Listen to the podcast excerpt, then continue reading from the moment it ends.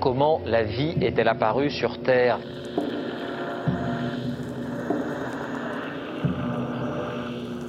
On peut envoyer actuellement des signaux à 100 millions de kilomètres. Les scientifiques repoussent encore les limites du possible. Il n'y a rien qui soit euh, pérenne dans le temps. Tout est d'ordre chaotique, mais ça peut être des chaos sur des échelles de temps du- de l'année, du million d'années, du milliard d'années. Ce qui compte, c'est le temps qu'il faut pour que les choses euh, dérivent. Tout ce qu'ils veulent, c'est faire des chiffres. Ils en ont rien à foutre qu'on détruise le fond des océans. So, I had an idea. Le siècle des ampoules.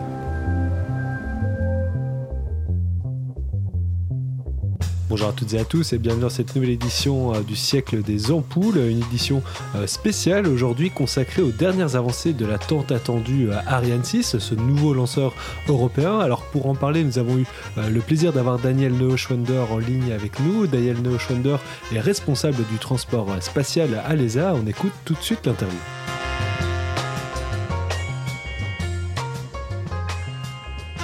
Bonjour et merci beaucoup d'avoir accepté euh, cette invitation. Bonjour à vous. Alors Daniel Neuschwander, vous êtes le directeur du transport euh, spatial à l'Agence euh, spatiale européenne. Nous allons évoquer avec vous hein, les dernières avancées de la mise en place du lanceur européen Ariane 6 hein, qui nous rapproche un peu plus de la date du premier vol hein, si tout euh, se passe bien. Alors le dernier vol inaugural envisagé était le 21 juillet 2020, une date symbolique, hein, l'anniversaire euh, des derniers premiers pas pardon, de l'homme sur la Lune lors de la mission Apollo 11 de 1969. Alors malgré certains, il semblerait que, l'on approche hein, du but. Le premier vol a été annoncé fin 2023. Plusieurs étapes critiques euh, semblent avoir été euh, franchies. En ce moment même, en Guyane, hein, les équipes au sol d'Ariane Group, du CSG et de l'ESA préparent les essais euh, combinés du futur lanceur et de son pas de tir. Daniel Lechaunder, peut-être avant d'aller plus loin, est-ce que vous pouvez nous rappeler les grandes étapes qui ont été franchies récemment?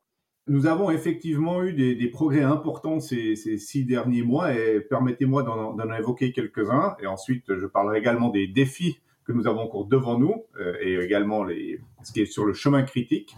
Alors tout d'abord, ce qui, s'est- ce qui est vraiment excellent, c'est que nous avons eu le premier essai à feu du nouvel étage supérieur sur notre euh, pas, euh, notre bord d'essai en, en Allemagne, à Lampotzhausen. C'était euh, au début de ce mois. Nous avons eu pas plus tard que la semaine dernière en Guyane la, première intégration mécanique complète du lanceur. Donc, euh, vous voyez que nous avons un lanceur Ariane 6 sur le pas de tir. C'est une image qui est belle parce que c'est une image qui nous montre que maintenant, nous avons vraiment entamé la dernière ligne droite dans ce développement de ce lanceur.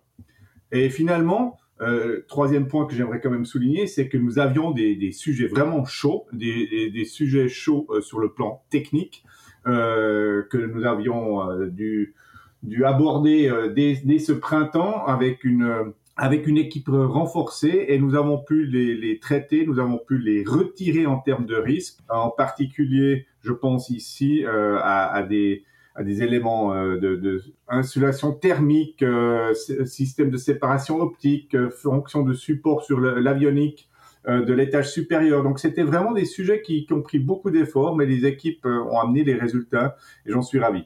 Maintenant, qu'est-ce qui est sur le chemin critique? Sur le chemin critique, il faut bien se rendre compte qu'on parle d'un nouveau lanceur euh, euh, qui est euh, testé sur un nouveau pas de tir. Il y a énormément de, choses qui restent à faire.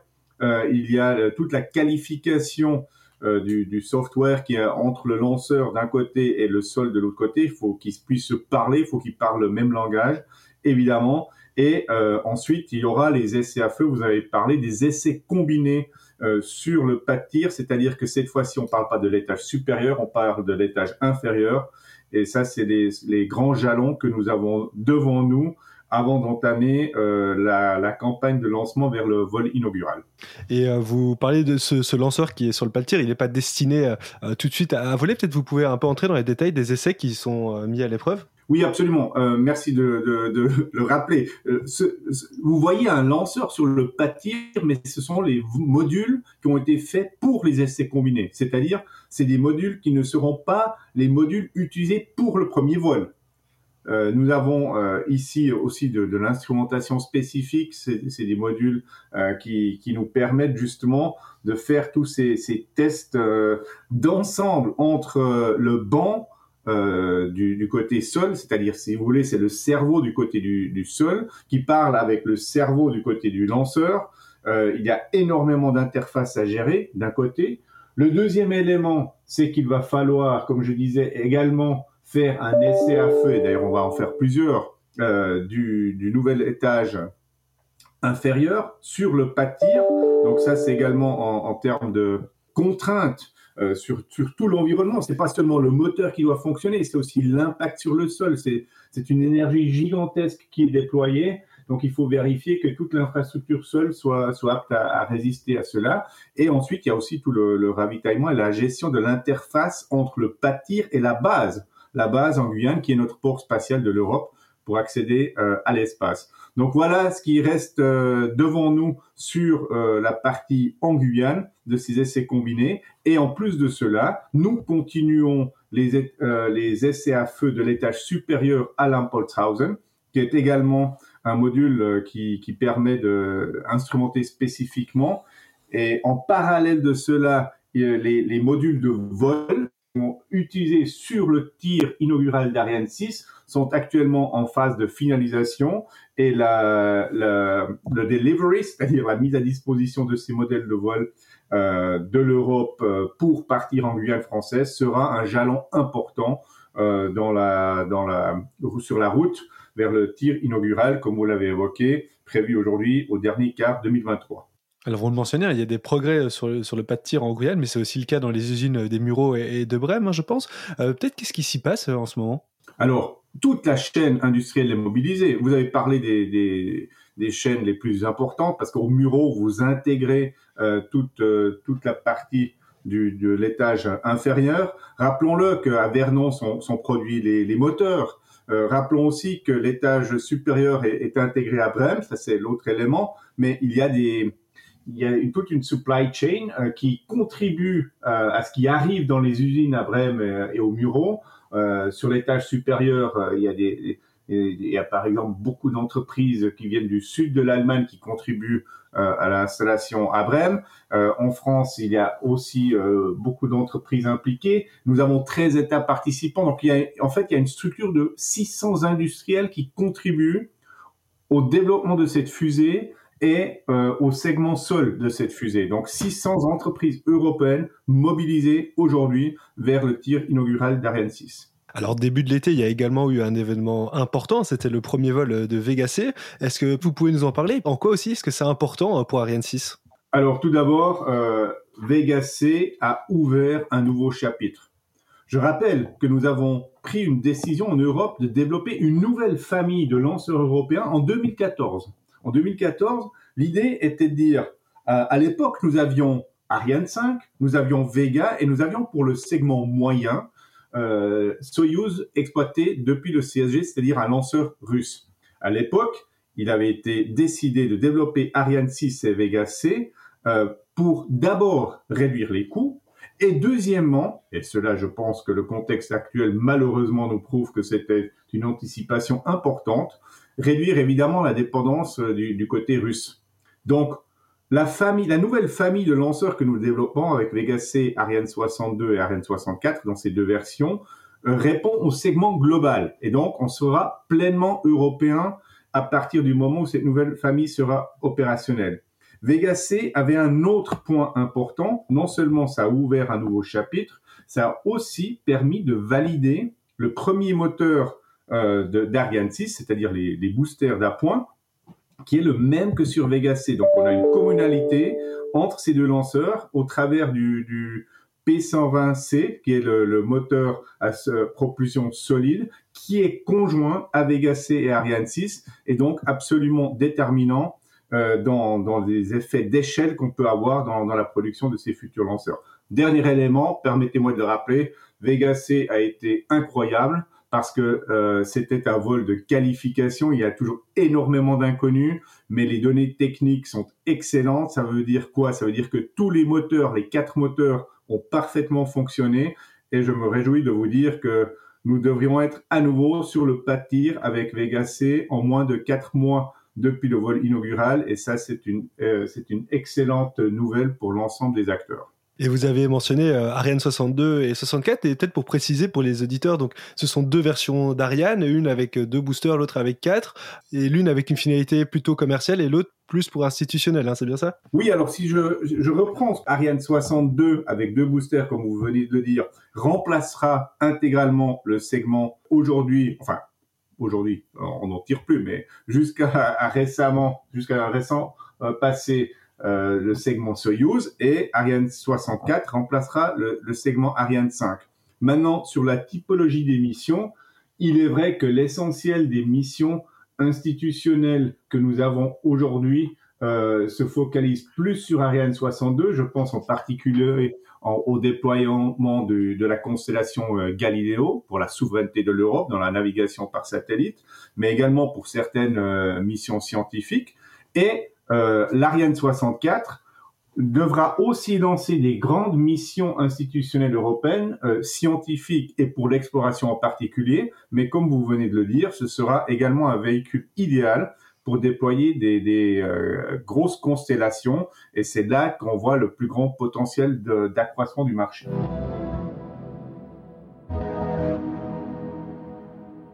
Et le lancement euh, rapide de ce programme euh, Ariane 6 est d'autant plus euh, important, on peut le rappeler, car dès avril 2023, en fait, l'Europe n'aura plus de lanceurs en service incapables d'atteindre l'orbite géostationnaire, qui se situe à près de 36 000 km de la Terre. Alors pour cause, vous l'avez mentionné, c'est la fin de la coopération avec la Russie, hein, dont on sait tous pourquoi avec cette guerre en Ukraine, qui prive donc de l'utilisation de de la fusée pardon, Soyuz, et c'est aussi la fin du programme Ariane 5, hein, qui arrive bientôt à terme. Est-ce que vous avez, est-ce que vous appréhendez, pardon, cette période de transition? Alors il y a deux aspects. Hein. Euh, tout d'abord, euh, c'est clair que l'arrêt des opérations de Soyuz depuis la Guyane a été euh, immédiate après le, le, 24 février de cette année, comme nous le savons tous. Nous avions à l'époque prévu de lancer encore cinq missions institutionnelles importantes euh, sur Soyuz, et après on avait de toute façon prévu de, de retirer ce lanceur. Néanmoins, il est vrai que nous avons cinq missions importantes pour lesquelles il faut trouver une solution. Euh, il y a une mission nationale française, il y a, deux Galiléo et il y a deux missions importantes pour l'ESA, scientifiques euh, Euclid et Earthcare dans le domaine de, l'observation de la Terre. Donc pour ces missions, il faudra trouver une solution, je l'ai dit.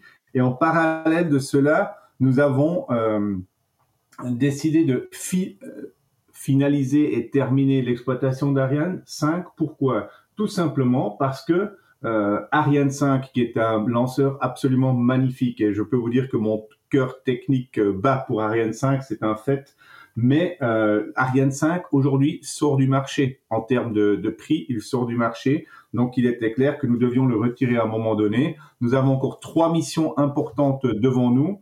Euh, la date exacte euh, de la fin de l'exploitation d'Ariane 5 sera liée euh, à ces trois missions que nous avons devant nous. Et nous essayons évidemment de tirer au plus vite Ariane 6 pour reprendre le relais. Oui, car c'est peut-être intéressant aussi de rappeler que tout semblait réussir à Ariane 5. Elle avait 60% du marché euh, mondial des satellites euh, commerciaux et en plus couronné par la mission euh, James Webb en décembre dernier. Peut-être justement pour avoir une meilleure idée d'échelle, c'est quoi les coûts pour envoyer des satellites en orbite géostationnaire et où va se situer justement Ariane 6 dans, dans ce marché à rude concurrence hein? Oui, alors tout d'abord, merci de le rappeler parce qu'Ariane 5 a vraiment sécurisé de, de 30 ans d'accès autonome à l'espace pour l'Europe. Je veux dire, et, de là a découlé une position extrêmement forte sur le marché commercial accessible euh, avec euh, avec ce lanceur.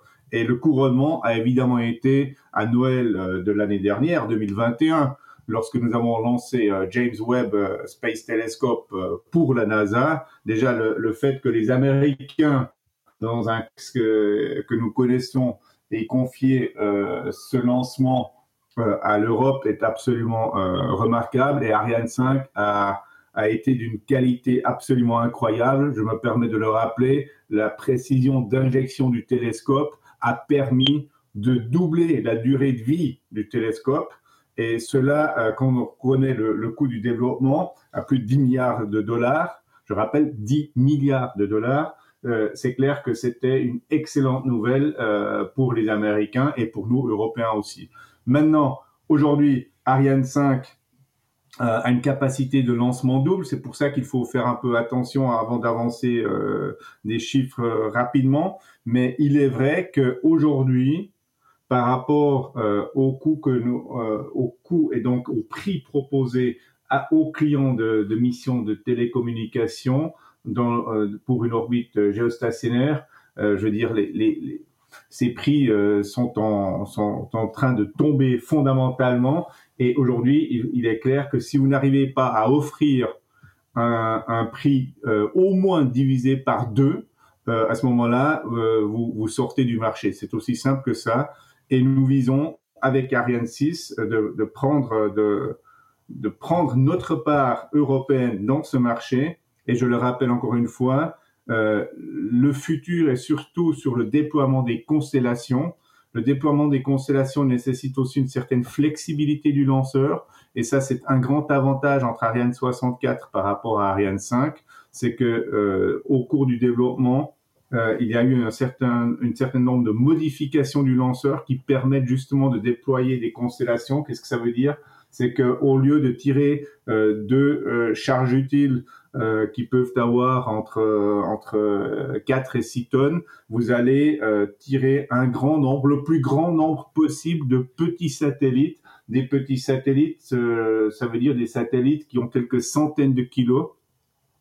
Typiquement, si on parle de, la constellation Kuiper, pour laquelle Ariane 64 a déjà obtenu un contrat pour lancer 18 Ariane 64, euh, là, on parle d'environ 700 kilos, donc ça vous donne une idée. Et il s'agit de mettre le plus grand nombre de satellites euh, donc, sous une seule Ariane 64. Et là, nous serons vraiment compétitifs.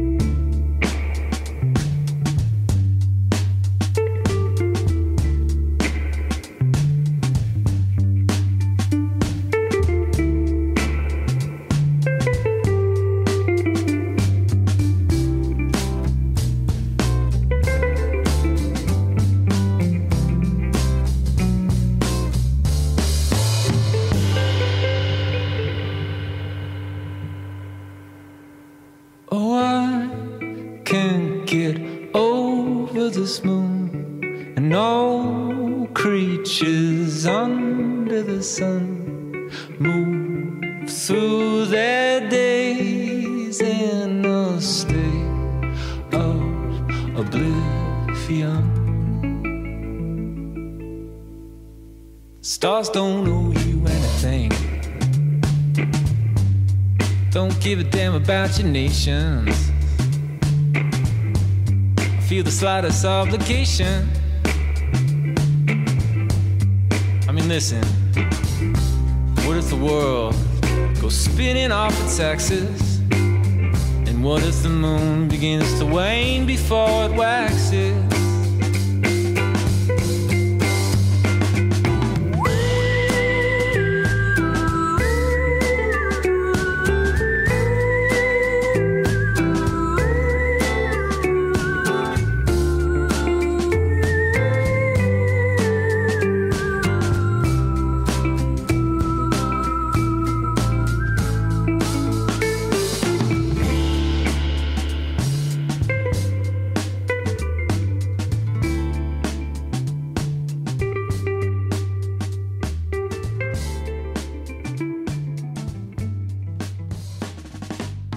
Daniel Neuschwander, vous parliez euh, de la constellation euh, Kuiper, c'est donc 18 contrats qui sont signés euh, avec Amazon, donc 18 contrats sur 29. Alors pour l'instant, on voit qu'Ariane 6 est un lanceur commercial, 75% hein. de ses missions sont des contrats commerciaux. Comment s'organise le calendrier? Est-ce que les contrats commerciaux vont finalement avoir la, priorité sur le reste? Alors tout d'abord, euh, tous, les, clients sont importants.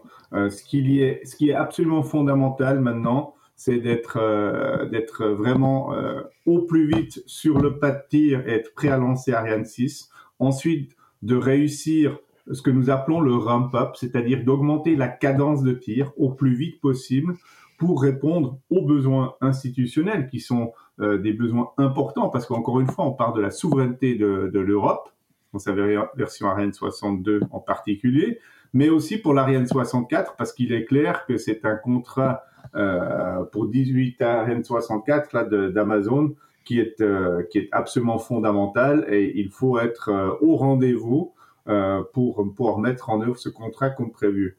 Et je pense que la, la qualité que livrera Ariane 6 et la capacité à démontrer sa flexibilité, à être au rendez-vous au jalon calendaire prévu, sera un argument fondamental pour la suite, parce que vous avez parlé du carnet de commandes d'Ariane 64 aujourd'hui et, et 62 cumulés, enfin le carnet de commandes total d'Ariane 6. C'est une très très bonne nouvelle aujourd'hui de dire que nous avons, sans avoir lancé Ariane 6, déjà un tel, euh, tel carnet de commandes, mais maintenant, euh, ça augmente également la pression pour livrer.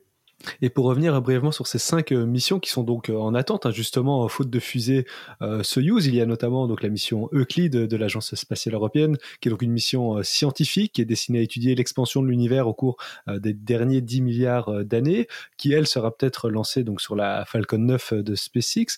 Qu'en est-il par contre de la mission euh, Galileo ou encore euh, de celle du ministère français euh, des armées? Est-ce que vous avez des solutions justement alors, pour ces cinq missions qui devaient être lancées par un lanceur russe, nous cherchons aujourd'hui des, solutions et des solutions qui sont totalement pragmatiques, c'est-à-dire euh, pragmatique, ça veut dire quel est le besoin du satellite et quelle est la capacité qu'on peut offrir de l'autre côté en termes de services de lancement pour la mission Euclide, en effet, c'est une, euh, c'est une mission scientifique euh, qui doit partir au plus.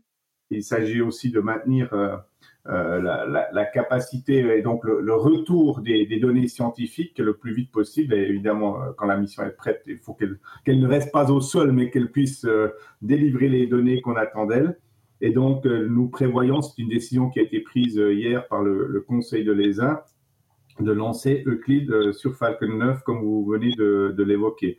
Le Conseil de l'ESA a également décidé que Earthcare, qui était également prévu d'être lancé sur euh, Soyuz initialement, euh, devrait être lancé sur Vega C, sur un, sur un autre lanceur européen.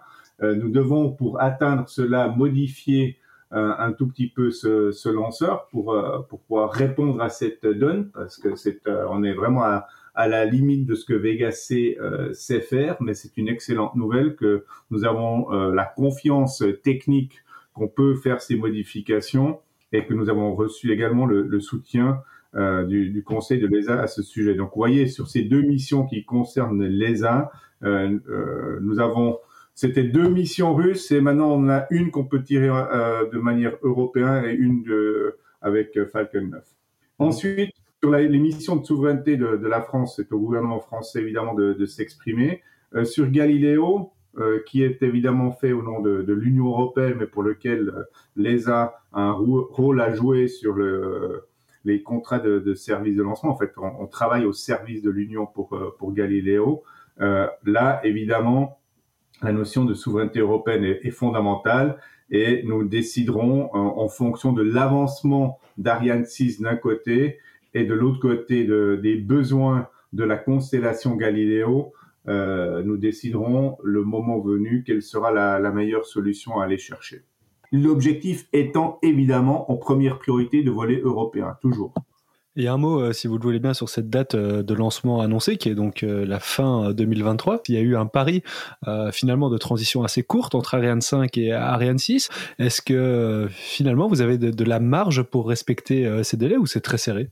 Alors, nous, nous, avons une montagne de travail devant nous, soyons clairs. Euh, nous avons des jalons extrêmement importants à passer et il faut absolument que toute la chaîne industrielle, tous les acteurs, rappelons que le segment sol est piloté par le CNES, l'Agence spatiale française, le, le segment vol est, est, piloté par Ariane Group et l'ESA et l'architecte, il faut vraiment que toute la chaîne et tous les acteurs soient totalement mobilisés pour, euh, pour atteindre cet objectif qui est un, un, objectif ambitieux. Cela dit, nous avons évidemment dans la mise en œuvre de, de, nos, de nos programmes, sur certains jalons, nous avons un, un petit peu de marge parce que il, faut, il y a toujours des aléas techniques. Je veux dire, c'est le plus grand programme de lanceurs euh, jamais développé euh, ici en, en Europe. Donc, euh, il y aura des aléas, il faudra les traiter. Nous avons pris une euh, certaine marge, donc nous avons un tout petit peu de marge là-dessus, mais euh, l'enjeu, évidemment, est de taille et il faut, je me répète, il faut que tout le monde soit totalement mobilisé pour atteindre cet objectif calendaire crucial. Alors on sait que l'ESA travaille euh, évidemment déjà à la suite d'Ariane 6. Euh, finalement, quelle est la durée de vie de euh, ce programme et les perspectives du futur, des futurs programmes? Ah, Je souhaite évidemment longue vie à Ariane 6 et je souhaite longue vie à Vega C. Maintenant, c'est notre devoir, c'est notre devoir de, préparer la suite. C'est-à-dire, c'est notre devoir aujourd'hui de déjà réfléchir à quelle pourrait être une évolution du secteur. si les ambitions du secteur spatial en général sont aussi vont se mettre en œuvre à la, hauteur de ce qui est prévu aujourd'hui, il faudra avoir une certaine flexibilité. C'est-à-dire, il faudra avoir des solutions, euh, pardonnez-moi mon mauvais français, euh, scalable, c'est-à-dire qu'on peut monter en puissance ou adapter suivant euh, l'évolution euh, et la demande in fine vis-à-vis -vis du service de lancement. Donc, pour cela, nous devons augmenter la flexibilité. Pour cela, nous devons aussi travailler sur des euh, solutions de, de, réutilisation. Cela est absolument clair, mais on peut très bien imaginer euh, que cela se fasse en parallèle d'une exploitation d'Ariane 6 et de Vega C la plus, la plus longue possible. Et est-ce que vous pouvez dire un mot justement sur, sur la suite de ce programme? Je pense notamment au démonstrateur euh, Themis et au moteur euh, Prometheus. Oui, alors Prometheus et Themis sont deux démonstrateurs que nous développons aujourd'hui euh, dans le cadre de l'ESA. Prometheus étant donc un, un, moteur qui, sera justement réutilisable. C'est un moteur qui euh, devrait être propulsé euh, sur la base du méthane. Donc ça, c'est quelque chose qui va nous aider dans, dans la réutilisation. Nous, nous, gardons néanmoins encore une possibilité euh, au niveau de l'hydrogène. Donc parce que là, l'Europe est particulièrement forte dans le domaine de l'hydrogène. Donc euh, nous avançons avec une nouvelle génération de moteurs qui est beaucoup plus simple en termes d'architecture, qui donc est beaucoup plus efficace sur le plan des coûts. Et ça, c'est encore une fois le, le driver euh, fondamental. Themis, ensuite, est le démonstrateur qui nous permettra de montrer qu'on sait réutiliser un premier étage. Donc, il devra voler sur la base du, du moteur Prometheus. Et euh, ces deux démonstrateurs se développent euh, en parallèle dans le cadre de, de l'ESA. Et d'ailleurs, nous irons euh, demander des financements pour aller à achèvement de ces deux démonstrateurs lors du conseil ministériel qui se tiendra en novembre de cette année. Cela dit, nous avons d'autres projets de démonstrateurs, notamment de, de réutilisation de deuxième étage. Et là, euh, l'élément central, c'est de montrer que nous savons le faire euh, sur le plan technique en Europe. C'est un enjeu qui est d'une toute autre ordre de magnitude par rapport au premier étage. Donc euh, là, il va falloir beaucoup travailler, beaucoup investir, mais il faut aller vite. Si, faut, si on veut être euh, au rendez-vous par rapport à ce qui se passe euh, au niveau mondial, si l'Europe veut garder le rang qui est le sien, il faudra accélérer au niveau de ces démonstrateurs, parce qu'à la fin, on sert quatre causes. Un, évidemment, la souveraineté de l'Europe et l'efficacité des coûts. Ça, ces deux facteurs ont déjà été absolument fondamentaux dans, le, dans la décision liée à Ariane 6 et Vega C, mais j'en ajouterai deux. D'abord, euh, la flexibilité dont je parlais tout à l'heure, d'être robuste par rapport à l'accès à l'Europe en Europe, euh, pardon, l'accès à l'espace en Europe, c'est-à-dire de pouvoir répondre euh, à des besoins qui varient et le deuxième élément fondamental, c'est la durabilité au niveau de l'environnement. C'est-à-dire, nous voulons vraiment avoir des véhicules et une infrastructure sol qui réduit significativement l'empreinte carbone.